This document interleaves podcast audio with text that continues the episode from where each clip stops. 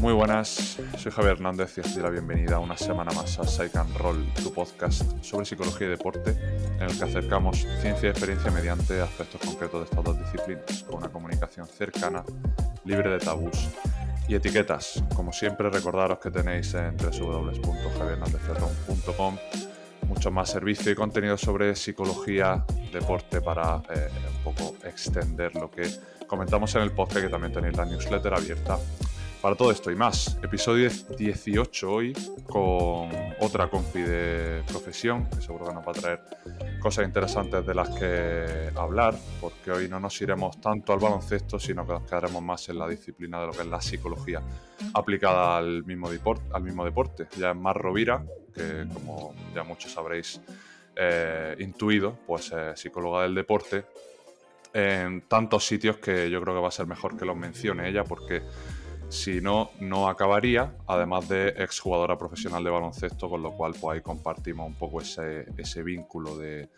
trasladar todo lo que, todas las experiencias de la cancha al, a un poco la, la sesión terapéutica dentro o fuera de la misma. Bienvenida, Mar, ¿cómo estás? ¿Qué tal, Javi? Oye, un placer, qué bien me has presentado, madre mía. No le creáis ni la mitad de lo que ha dicho, ¿eh? bueno, que jugué a baloncesto en su día, sí. eso sí. Como dice Laia Palau, que intentábamos meter una pelota por un aro, pues eso, siempre, eso siempre va a quedar ahí, para, para, bien o, para mal. Eh, pues Mar, si quieres eh, ir un poco, más que presentarte como tal, me gustaría eh, saber, y ya tú da, te extiendes los detalles que, consideres, cómo se forja tu vínculo con la psicología, si fue pre-retirada, post-retirada, eh, lesiones mediante, como ya si, si quieres, si lo crees conveniente eh, extenderte más ahí, pero cómo se crea esta, esta sinergia entre, entre la más Rovira eh, deportista y la posterior psicóloga.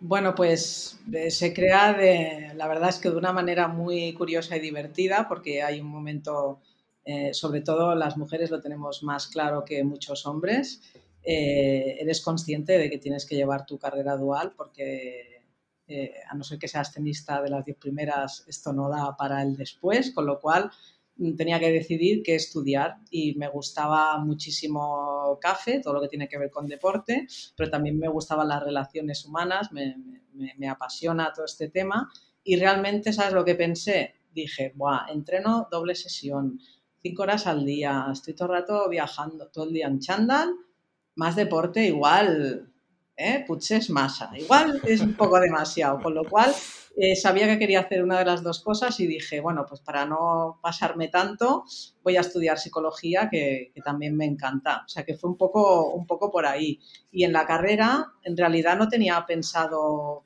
nada relacionado con el deporte, pero bueno, fui estudiando, fui viendo ámbitos eh, que me gustaban y al final el del deporte, pues obviamente que en la carrera, por lo menos cuando yo estudiaba, allí en el Paleozoico, teníamos una optativa y en realidad no le, no, le, daban mucho peso.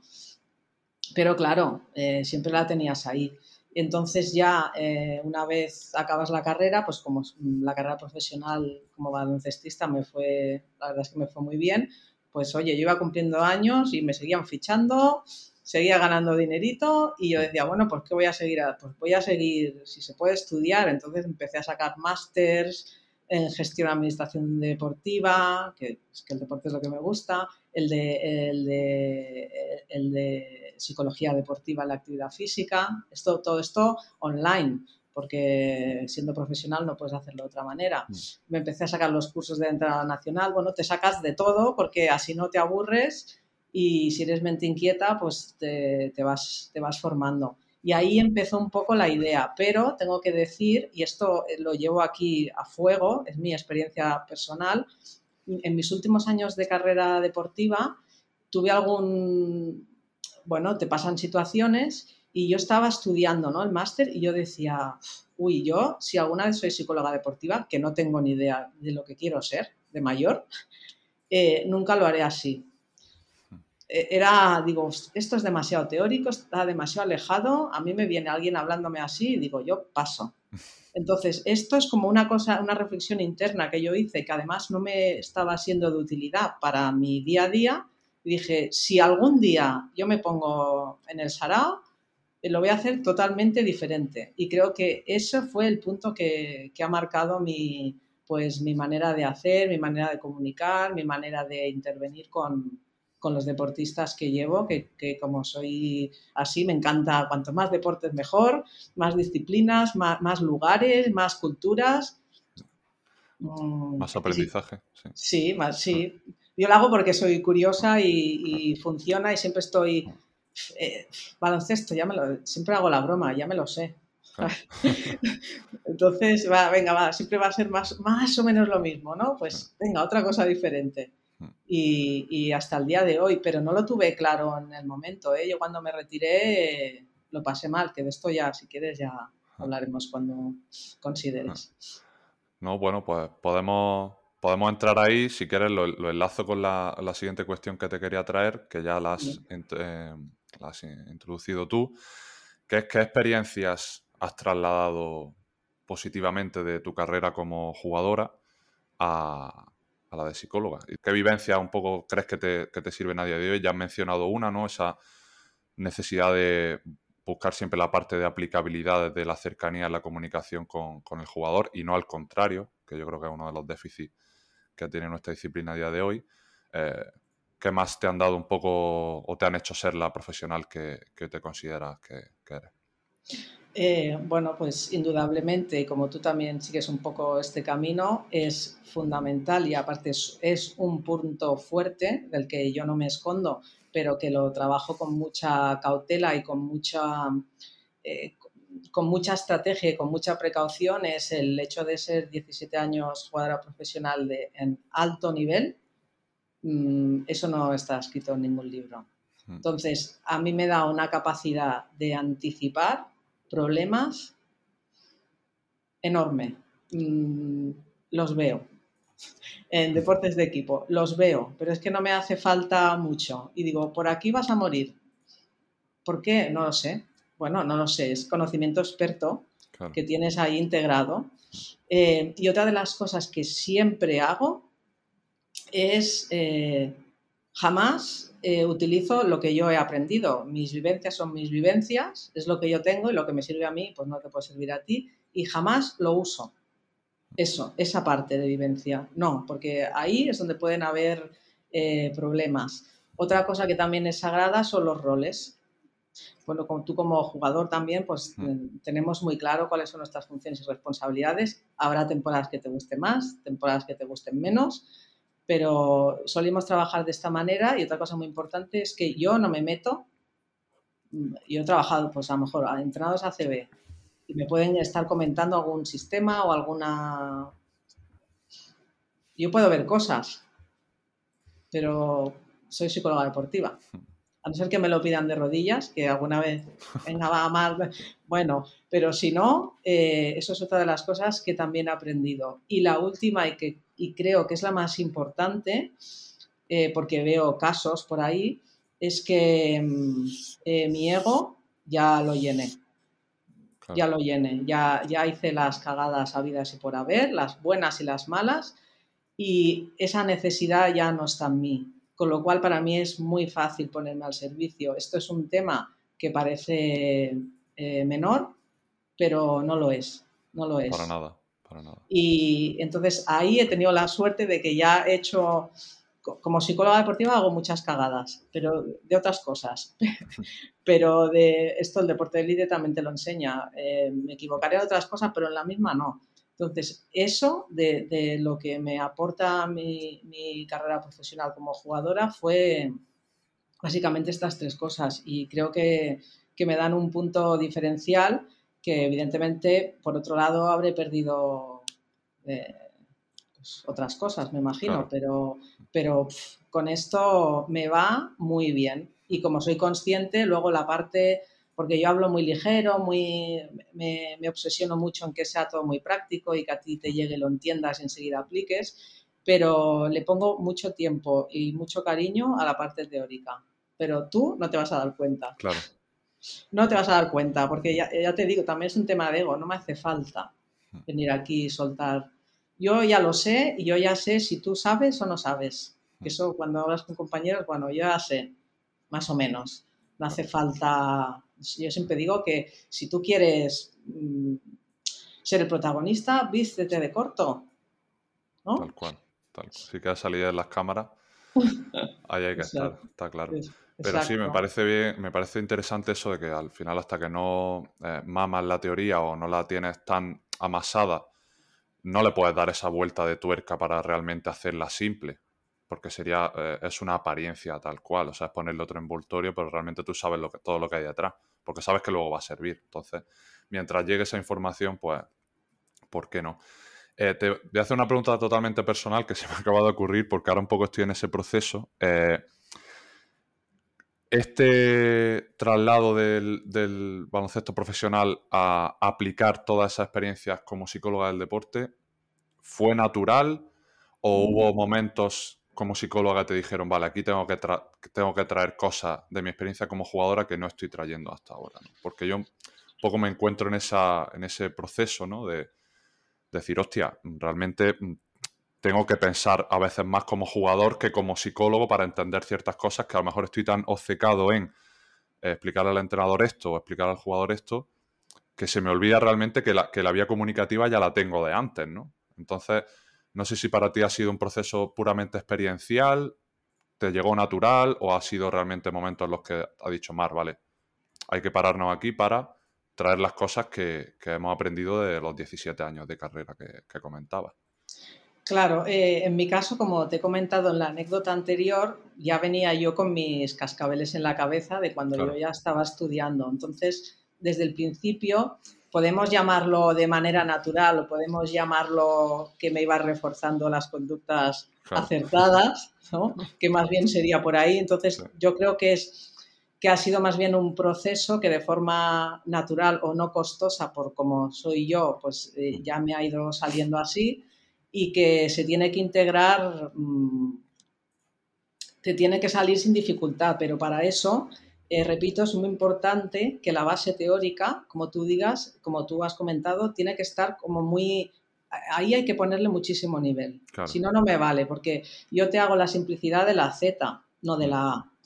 Entonces, ese, ese camino hay que, hay que recorrerlo. Y eso es un trabajo en la sombra total, ¿eh? Total, Creo- claro. creo yo, ¿eh? O sea, de cada uno consigo mismo, de hasta dónde quiero llegar yo en este nivel de conocimiento para que luego la gente con la que trabajo se vea reflejada esa, toda esa na- naturalidad y claridad. ¿no? Y viceversa, o sea, ¿hubo un momento en el que tus conocimientos de psicología te afectaron a, a tu manera de entender el baloncesto? Eh, no, No, no. Nada.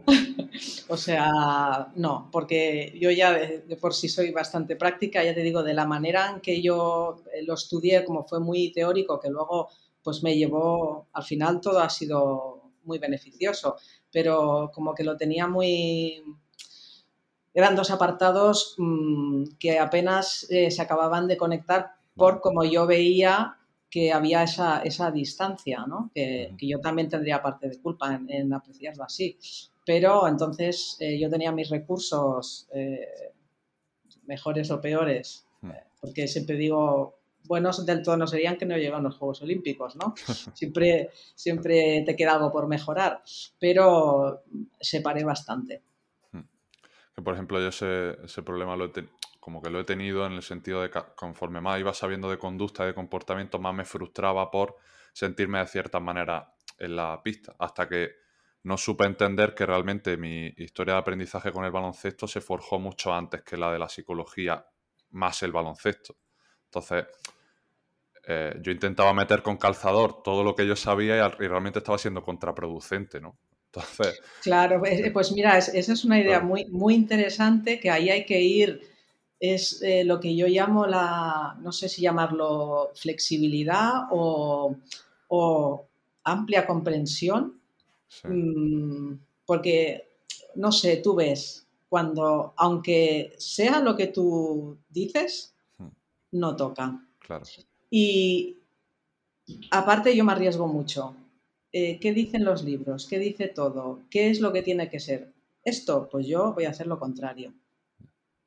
Esto también, porque yo me arriesgo y yo digo, ¿qué puede pasar? Pues como cuando jugaba, ¿qué puede pasar? Que la liemos un poco. Bueno, pues la liamos todos.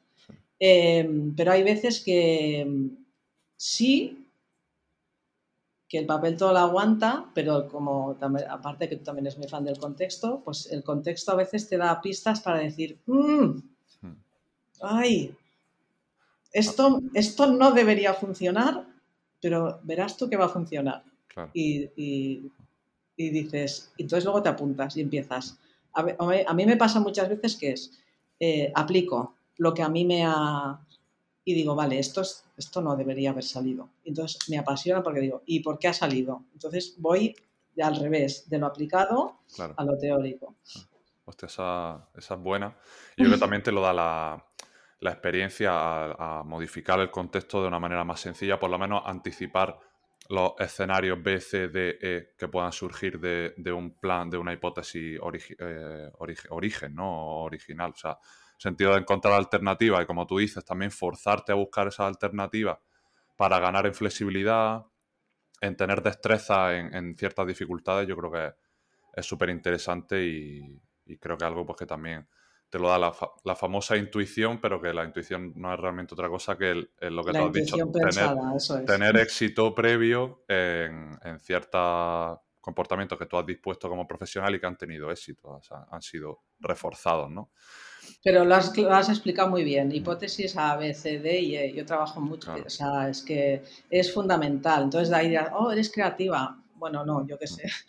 Yo es que busco las máximas posibles porque como de trabajar con tanta gente es alucinante que yo es que ni me estreso porque no lo, pero más tu método no. Es que yo te veo el método me lo vas a mar, me lo dices tú me lo marcas tú. No tengo ni idea. Y con aparte me, si no me aburriría me apasiona. Pero Mar cómo has trabajado así digo pues porque es lo que requería. Que me puedo equivocar eh pero es mejor hacerlo así. Bueno. Cuantos más, moldes, cuantos más moldes tengas y más moldes aprendas a hacer, yo creo que gana mucho. Aunque obviamente eh, la individualidad del caso nunca se pierde, pero sí es verdad que funcionamos, sobre todo en el deporte se funciona mucho por patrones y, cuanto más aprendas a gestionar esos patrones, pues obviamente te va a dar mucho, mucho manejo. Claro, claro, pero, pero es que esos patrones, pues cuando yo digo me aburro, ¿no? Haciendo la broma. Eh, esos patrones, eh, a la hora de tú encararlos o de hacerla, de buscar la mejor intervención, ahí es donde tú puedes ser súper creativo. Eh, estás muy implicada en el tema de retirada deportiva, con, tus proyectos, luego obviamente lo de la asociación de, de jugadores de la Euroliga y demás. Eh, ¿Por qué te parece importante hacer Realmente todavía no he hecho ningún episodio ni de retirada deportiva ni de lesiones, pero voy soltando en ciertos programas sneak peeks, como dicen los americanos, del tema, eh, por si alguien pues, se, anima a venir a hablar conmigo de esto, aunque ya tengo varios objetivos ahí fichados. Eh, ¿Por qué eh, centrarse en esto? ¿Tiene que ver con, tu experiencia como jugadora? ¿Por qué decidiste pues, hacer más hincapié en esto que en otras cosas? O por lo menos no hacer más hincapié que en otras cosas, sino ponerle el esfuerzo que realmente merece a un plano tan apartado muchas veces como es el de qué hago yo cuando ya no soy, cuando mi contexto ya no es el yo deportista, sino el yo con todo lo demás. Mm. Sí, bueno, la verdad no es que me, dedique más a, ello que a otras cosas, sino que es, eh, bueno, un proyecto eh, que nace desde mi, propia experiencia. Sí, me he expresado yo mal. Eh, de, mi, propia experiencia en mi, última fase y entiendo que es como, como devolverle a la sociedad o devolverle al mundo lo que el baloncesto me ha dado a mí y, qué, mejor manera que hacerlo pues, eh, con, este proyecto.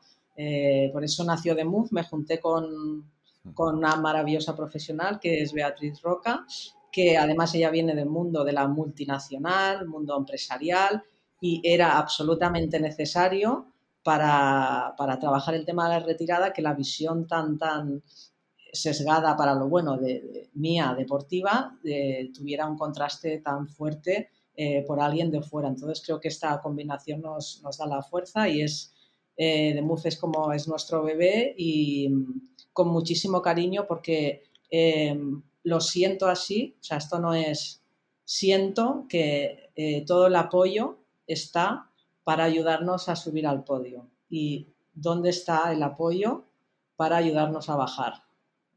Entonces, yo no lo tuve, muchísima gente como yo no lo ha tenido y es como mi pequeña contribución que vamos, vamos haciendo, vamos dando pequeños pasos que estamos ahí ultimando a ver si, si aparte lo queremos hacer también internacional y, el motivo es ese, que a mí me importan las personas, me importan los deportistas y he visto a mucha gente después eh, pues tirada en la cuneta. He visto comentarios duros como diciendo, pero si este con lo que ha ganado en la vida que se fastidie, eh, pues no haberte metido ya lo sabías, que es verdad, todos lo sabemos, ¿eh? que nos va a llegar, todos lo sabemos. comentarios, bueno, pues un poco de incomprensión, ¿no? De, pero ¿qué te vas a quejar, no? Entonces, con lo que gana, sí. Claro, entonces es un poco entender eh, también desde, desde el plano teórico, porque nosotros nos basamos en el modelo de Kutel, que es, es bastante actual, y a partir de ahí eh, diseñamos una serie de formaciones y programas de intervención para ayudar al deportista mientras está en activo, ¿no? Para poder, por ejemplo, tú lo estás haciendo el libro, tú no hace falta que vengas a Demuz, lo estás haciendo muy bien, ¿no? Pero ir, ir, ayudando al deportista para que vaya teniendo herramientas de todo tipo para que cuando tenga que enfrentarse a, esa fase final, eh, pues lo haga de la mejor de las maneras posibles. Y, de ahí nace y es como, yo creo que hay tanta verdad ahí que a quien se lo cuente, luego te podrá interesar más o menos, pero... Eh, es que, bueno, no me gusta que nos traten como cajas de manzanas y tomates, porque una vez que ya los has exprimido, pues ya no sirven. Bueno, pues hay una segunda vida, eh, hay muchas competencias y capacidades y habilidades que se pueden aprovechar, no de todo el mundo, evidentemente, ¿no? Esto es cuando hablamos de la experiencia. Oye, no, es que yo sé mucho porque tengo tanta experiencia. Bueno, depende de lo que hayas hecho con tus años, ¿no? Y no todos los deportistas son buenos para todo, pero sí que ahí hay una fase de sufrimiento que se podría evitar y un reaprovechamiento ya a nivel eh, social o a nivel de productividad que, se debería tener en cuenta, ¿no? Entonces, ahí va nuestro, nuestro granito de arena. Y yo como cuando me meto, me meto, pues... Sin media pues, está claro. claro. pues oye, vamos a intentar hacerlo lo, mejor posible. Em, ¿Por qué crees que eh, de puertas para afuera todas las lesiones de gravedad se ven como oportunidades de mejora? Porque yo jamás he visto a un jugador lesionarse y en el quirófano pues poner una foto como que está triste o llorando, siempre salen pues lo típico, ¿no? En plan, ya volver un día menos para volver, eh, obviamente todos los mensajes de apoyo, todo el positivismo que se, que se pueda. ¿Por qué crees que cuesta tanto realmente expresar que una lesión es una, puta mierda de gravedad? Cualquier lesión es una mierda, pero sobre todo las más graves, ligamentos cruzados, meniscos, eh, talones de Aquiles, y, qué crees que realmente supone un proceso grave de lesión en, la psicología de, un deportista de alto nivel? Bueno, pues eh, el tema de la lesión evidentemente es un drama. Eh, yo con la gente que, trabajo, que, me pide ayuda pues para, todo el proceso de recuperación, evidentemente eh, una cosa es lo que tú, y más hoy en día, lo que tú expresas en redes sociales, y otra cosa es a mí me maravilla porque a veces me río y a veces yo les digo, oye, es que como yo soy así, digo, o sea, me has hecho el día, no puedo parar de reír. Pues digo, es muy bueno esto que acabas de, pues o sea, ya, ya, mal, bueno, ya sabes, ya, digo, ya, ya, ya sé, ¿no? Entonces hacemos la broma. En realidad, eh, bueno, estos mensajes, pues de, ya sabes, de New Age y positivismo y venga, no, no, has lesionado, esto es una mierda y tienes esa fase de frustración esa frase de, catastrofismo, de derrotismo, de, desesperación, eh, con, mucha ansiedad, eso es bastante general. Y ahí lo que tú tienes que hacer, evidentemente, es validar esas emociones. Es que solo faltaría. Entonces, eh, tienes que saber cuándo validar, acompañar y cuándo empezar a, trabajar ya en, en, una fase posterior. Pero no, no, es absolutamente terrible.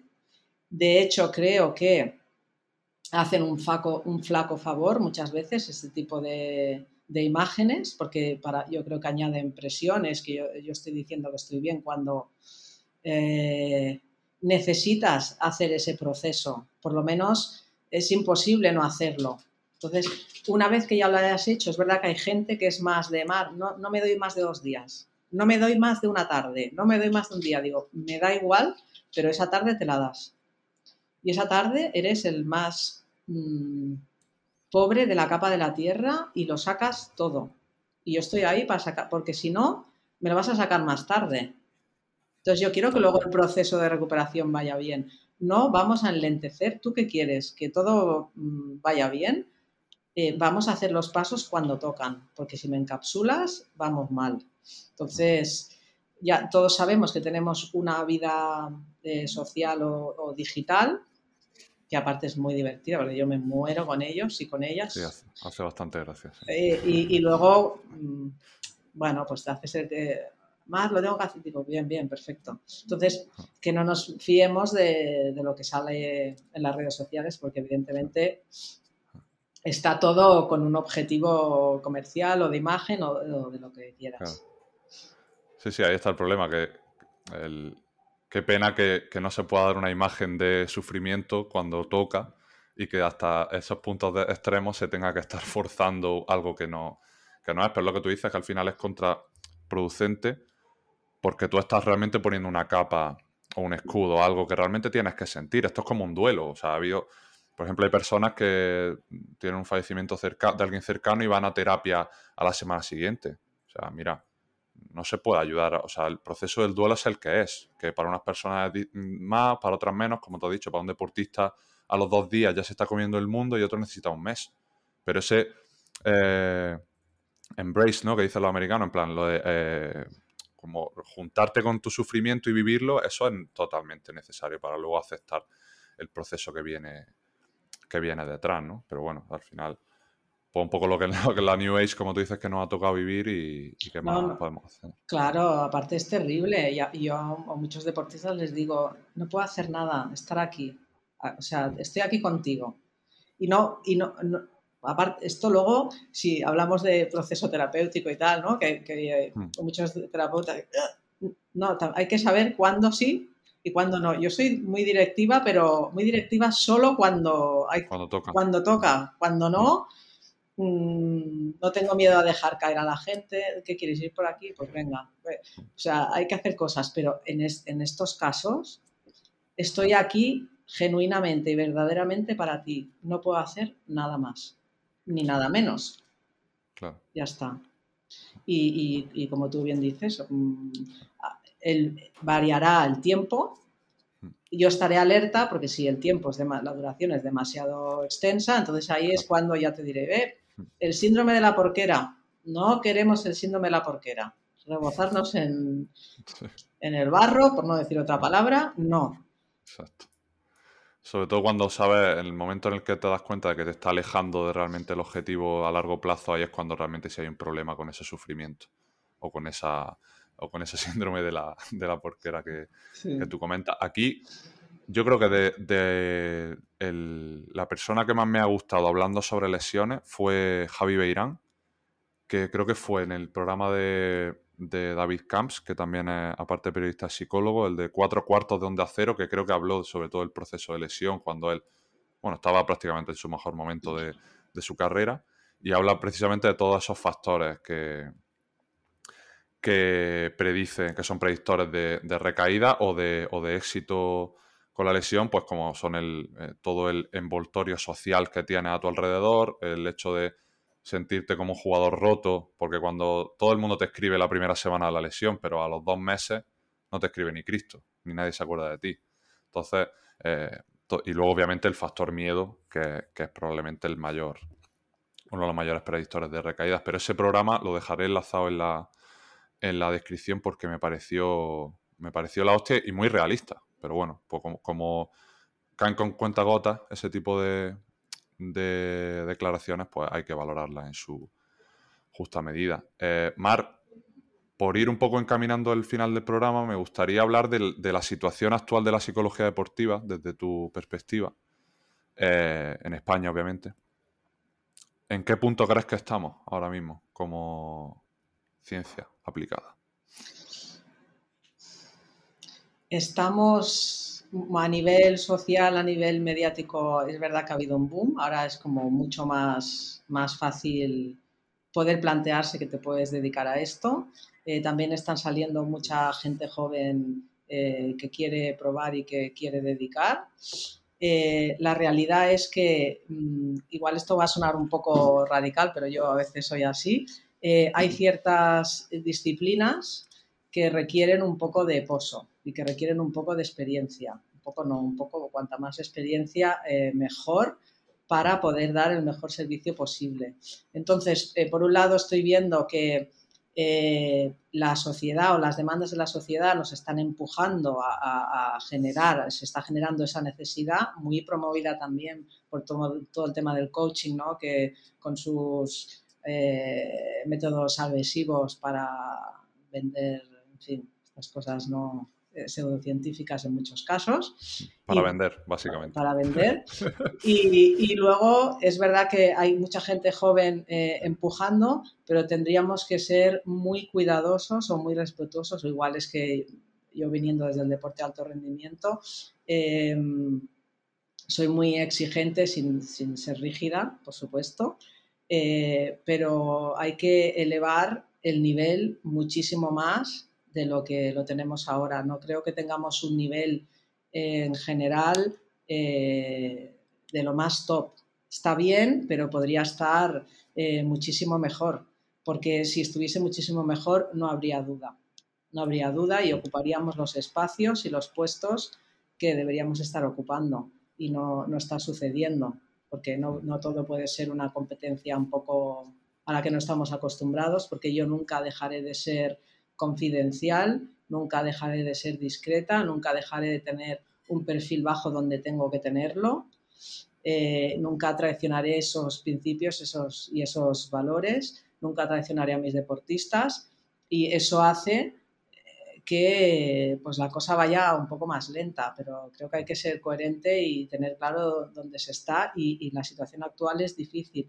Eh, lo único que puede hacer que rompas barreras es que tu trabajo sea muy bueno, que esté muy bien hecho, que cada vez se pueda evaluar más y que cada vez la gente diga, pues, oye, confío, ¿no? Que dejen de hablar de eh, yo creo o no creo, ¿no? Que esto no es ir a misa, es que no, no es creer o no creer, ¿no? Para eso ya hay otras cosas, ¿no? Que yo la parte del cerebro de la espiritualidad es verdad que no, no la tengo muy desarrollada, ¿no? Pero no tienes que creer en la, en la psicología, es una ciencia y como tal eh, pues o la entiendes o no la entiendes, pero la puedes utilizar o no, pero no es cuestión de creer.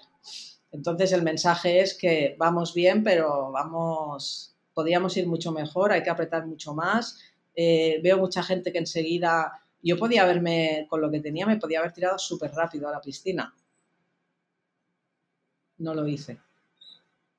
No lo hice, me aguanté como dos o tres, hasta casi cuatro años. ¿eh? ¿Haciendo qué? Esto que tú dices que no se ve, pero mucho, muchísimo. Y ahora cada día no paro, no paro, no paro. Hago muchas cosas aplicadas, y sí, pero no paro, no paro. Estoy mm, porque es lo mínimo que se que necesitan o que, o que piden o que le debemos a nuestros deportistas. Entonces, mm, el rollo de la psicología es que tiene esa parte de experiencia, ¿no? de, de, entender las cosas y sobre todo que tú sepas que yo esto que estoy diciendo ahora en cinco años diré, madre mía, Mar, no tenías ni idea, ¿no? Yo siempre voy diciendo que no tengo ni idea comparado con lo que es, es como... Luego, es bonito también eso. Es, es bonito, ah, sí, sí, porque yo ya vivo con ello, ¿no? Pero digo, ahora estoy hablando ahora y digo, madre, pero también me, como anticipo gratificaciones muchísimo, me encanta, digo, guau, pues de aquí a cinco años seré, yo qué sé, habré aprendido mil cosas más y le habré dado vueltas a esto que hace cinco años decías que...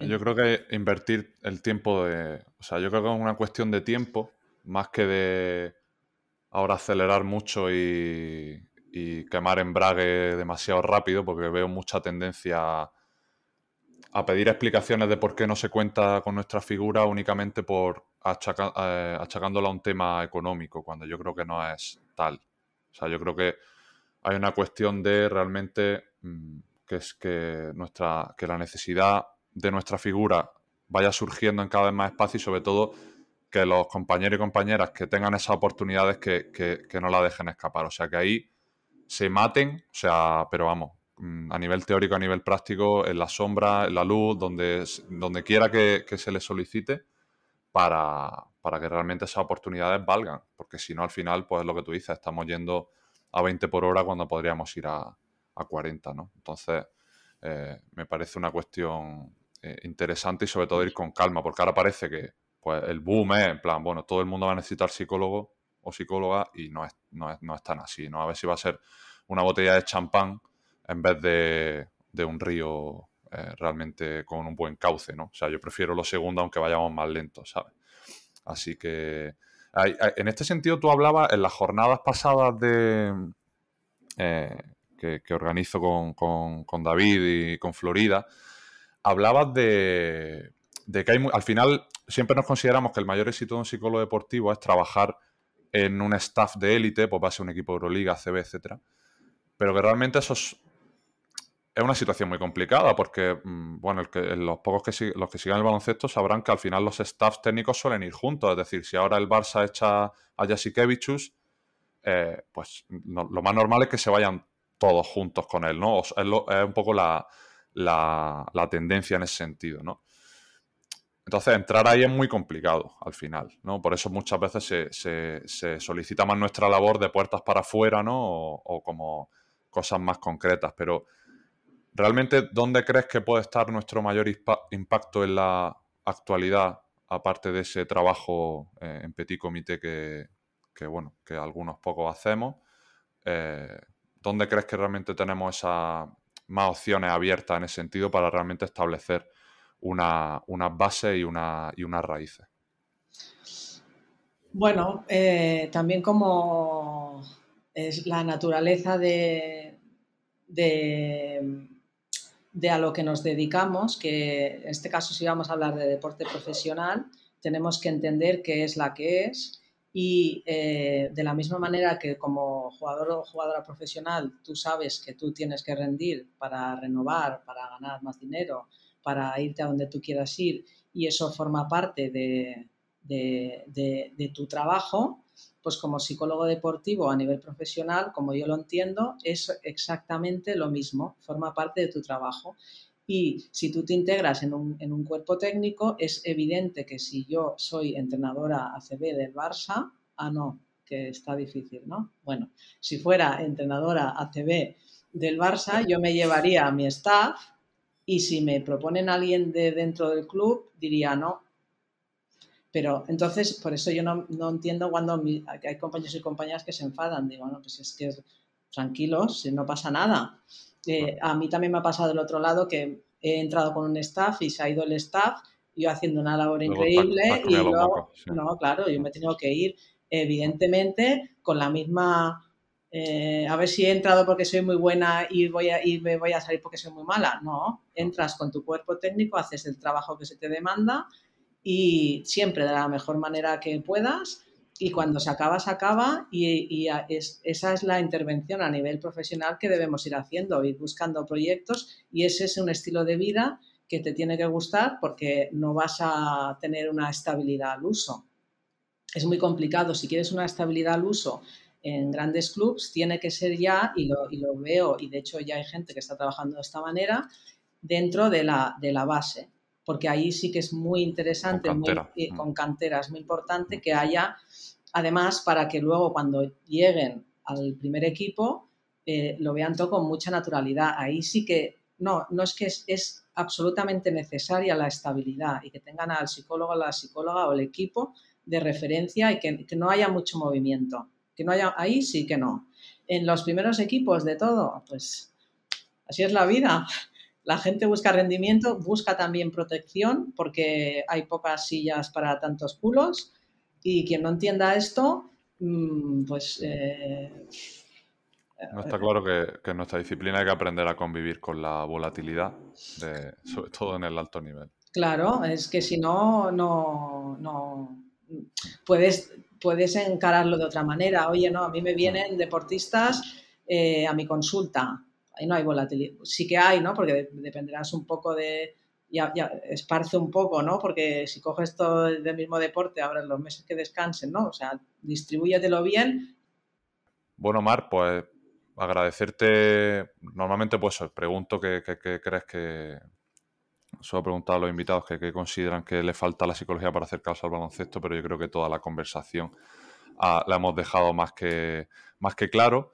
Eh, ha sido un placer tenerte aquí, agradecerte el tiempo que, últimamente pues, va siendo menos cada vez que, vamos cogiendo más cosas, pero siempre es, ya te lo dije en la jornada y te lo vuelvo a repetir, siempre un placer escucharte y sobre todo ver, eh, pues tenerte como referente de ese puente entre el, entre el deporte profesional y, la psicología aplicada. Espero que hayas estado a gusto y, y bueno, pues si quieres dejar tus redes sociales, los sitios donde pueden saber más de, de, Move, aunque lo pondré todo en la descripción del programa.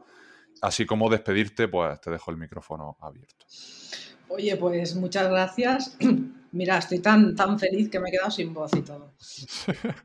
que me le pasa muy bien, que, que me impacta mucho cada vez que, que, me dicen que soy referente de algo, porque no soy referente ni en mi casa, ni a la hora de cenar, que aquí estamos todos compañeros que intentamos empujar para, que esto salga adelante. Em, es verdad que yo tengo la parte esta de, exigir y de que hagamos un, buen trabajo, pero creo que es, que es lo mínimo que se puede pedir.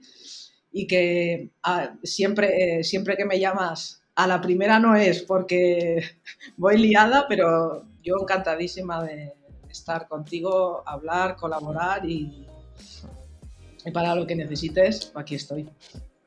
Es, recíproco y bueno, por darte tranquilidad, nadie es profeta en su tierra. O sea que si no, si no, no somos referentes en casa, pues habrá que conseguirlo en otro, espacio. Poco más a los que estáis detrás de, los eh, auriculares y de los dispositivos. Agradeceros siempre el, el que compartáis el, podcast tanto en redes sociales como con vuestros familiares, gente que creáis que le puede interesar el mundo de la psicología, así como del baloncesto. Ya sabéis que podéis suscribiros y darle a me gusta tanto en Apple Podcast como en iBox y en Spotify.